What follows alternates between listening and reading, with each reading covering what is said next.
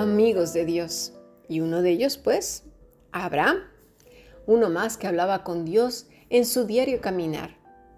Paso que daba, paso que tenía en su amistad con el que no falla y no fallará nunca. ¿Y eso quiere decir que Él tiene que hacer lo que nosotros le digamos? No, mis estimados, porque como dijimos anteriormente, ¿qué clase de relación de amor es esa que está condicionada por los deseos y caprichos del otro? ¿Acaso hacemos esto con nuestros seres amados? Les decimos que para que nosotros los amemos tienen que hacer a pie juntillas todas y cada una de las cosas que decimos.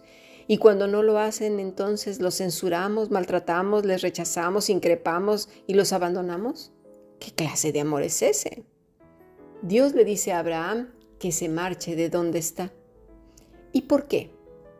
Bueno, si has estado en las clases de adoración de siervos, sabrás cuál es la historia de todas estas tierras. Era la cuna de la idolatría, hechicería, del oculto, gente que estaba en contacto con asuntos muy relacionados con lo demoníaco. Y justo de ahí saca una lucecita uno que su corazón era tierno y dócil, que venía de esos que buscaron al Señor tal y como lo dice en Génesis 4:26. Y Seth también le nació un hijo y llamó su nombre Enos. Entonces los hombres comenzaron a invocar el nombre de Jehová.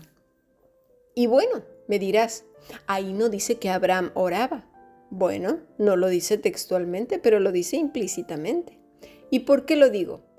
Bueno, porque si lees con cuidado el capítulo 12, versículo 1, dice que Dios le dijo a Abraham que saliera de Arán. Si Abraham no conociera a Dios, se hubiera asustado mucho o no sabría quién le hablaba. Y como además él había nacido en Ur de los Caldeos, que también era un lugar de aún más ocultismo que ningún otro, hubiera pensado que era cualquiera de los dioses de ellos o los demonios de los caldeos, ¿no? Por lo tanto, él sabía perfectamente bien que era el Dios verdadero quien le hablaba, porque ya le conocía. Además, ¿cómo obedecer a una voz que simplemente le da una orden? Otro hubiera pensado que era su conciencia, o quizá su cabeza, imaginaciones, o a saber qué. Sin embargo, Abraham supo perfectamente bien que se trataba del Dios único y verdadero, el mismo que había dado la instrucción de construir el arca a su archiantepasado Noé, el mismo que se llevó a Enoch. Así pues, como vimos ayer, Dios nos muestra nuevos planes, nuevos caminos, unos no caminados. Se requiere fe, esperanza, mucha comunicación, mucho diálogo y amor, una relación estrecha, muy recia, muy fuerte, muy firme. Recordemos que nos sacó de lugares oscuros de muerte para caminar una trayectoria de santidad. Y en ese caminar se han quedado muchos trastos viejos, oxidados, malignos, que espero que ninguno de nosotros se atreva a ir atrás a recogerlos. Procedemos a la meta para nunca más volver a la miseria. Ahora bien, Resulta entonces que sale de la tierra próspera pero maldita llamada Arán y va rumbo a Canaán. Vamos, versículo 12, digo capítulo 12, versículo 6. Y pasó Abraham por aquella tierra hasta el lugar de Siquem, hasta el encino de Moré, y el cananeo estaba entonces en la tierra. Y apareció Jehová a Abraham y le dijo, a tu descendencia daré esta tierra. Y edificó allí un altar a Jehová, quien le había aparecido. Luego se pasó de allí a un monte al oriente de Betel y plantó su tienda, teniendo a Betel al occidente y a Ahí al oriente. Y edificó allí altar a Jehová e invocó el nombre de Jehová. Y Abraham partió de allí caminando y yendo hasta el Negev. Hasta aquí palabra de Dios. Se dice rápido, pero el recorrido era largo pero no se oye queja alguna ni tampoco el refunfuñar de nadie. Él sigue el camino por donde Dios le va indicando. Y pareciera que en aquella tierra que un día David reinaría y en la que Cristo nacería, Abraham va dejando banderas de conquista. Pero en lugar de eso dejó sellos de adoración al eterno Dios. antes siquiera que Jacob durmiera en la roca, que luchara con el ángel de Jehová. Un nuevo Edén que igual que el primero, sería invadido por el mal. Abraham llegó a ser conocido entonces como el amigo de Dios. Los amigos humanos fallamos, pero él no. Los amigos humanos no tomamos en cuenta muchas veces a nuestros amados y tomamos decisiones de manera unilateral. Y bueno, luego vienen las consecuencias.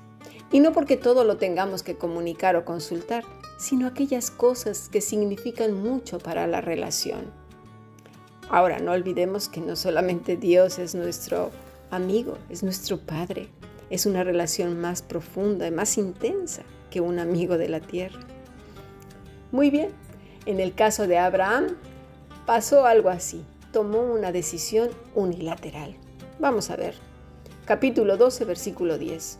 Hubo entonces hambre en la tierra y descendió Abraham a Egipto para morar allí, porque era grande el hambre en la tierra. Y aconteció que cuando estaba para entrar en Egipto, dijo a Sarai su mujer, He aquí ahora conozco que eres mujer de hermoso aspecto, y cuando te vean los egipcios dirán, su mujer es, y me matarán a mí, y a ti te reservarán la vida.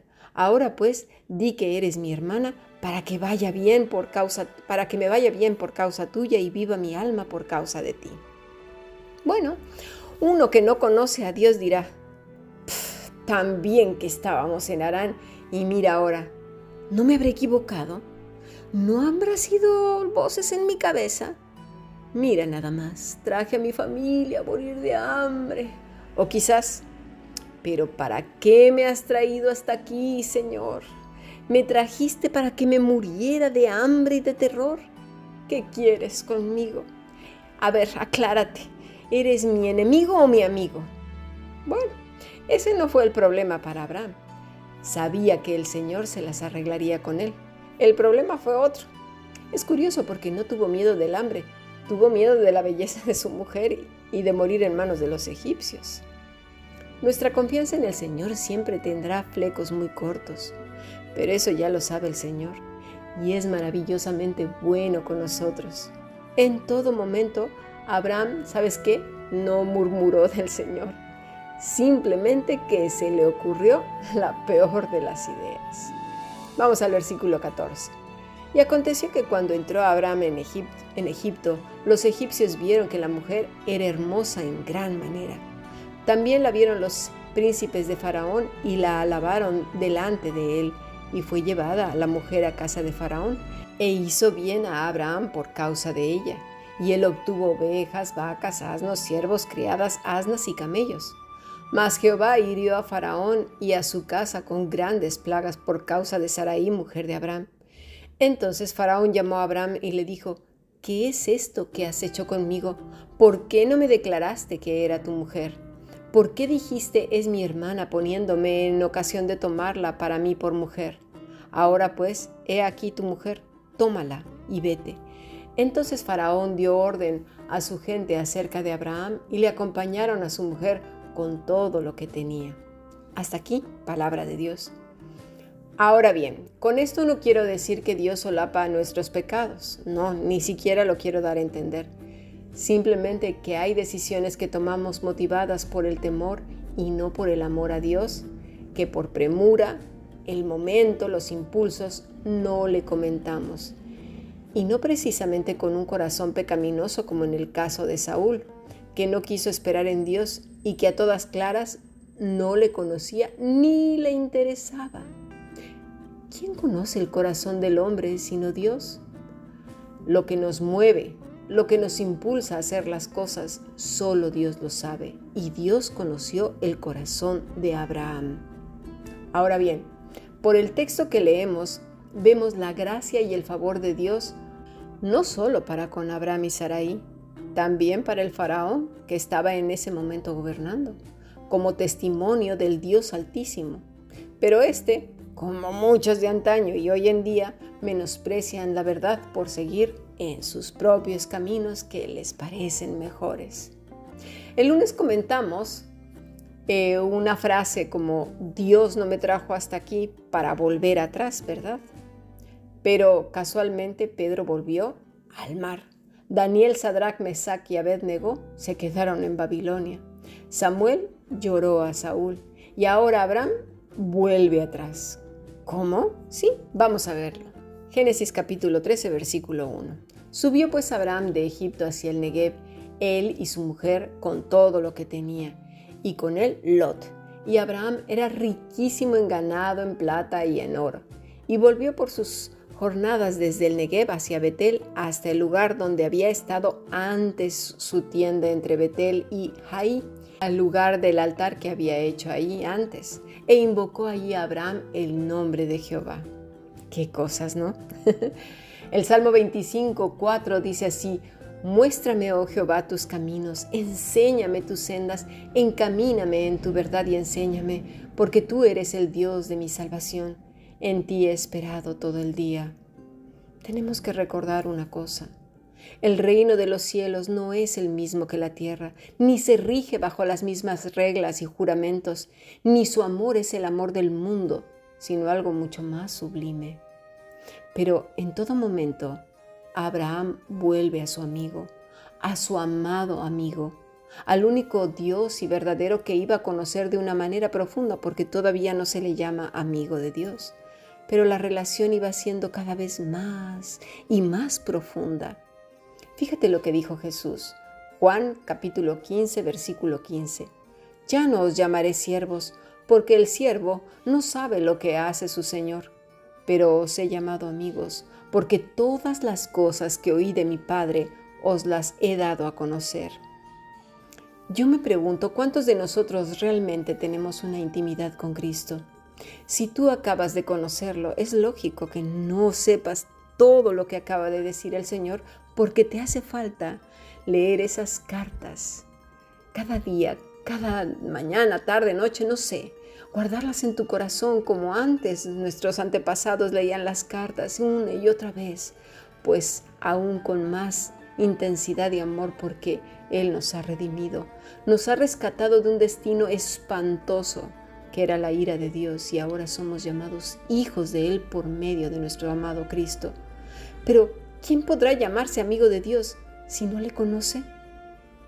Quiera Dios que nuestros corazones entiendan y el amor que tengamos para con el Padre sea el que el Espíritu Santo pone en nuestras almas, en nuestro espíritu, como resultado de vivir apegados a Él. Sigamos aprendiendo bendiciones.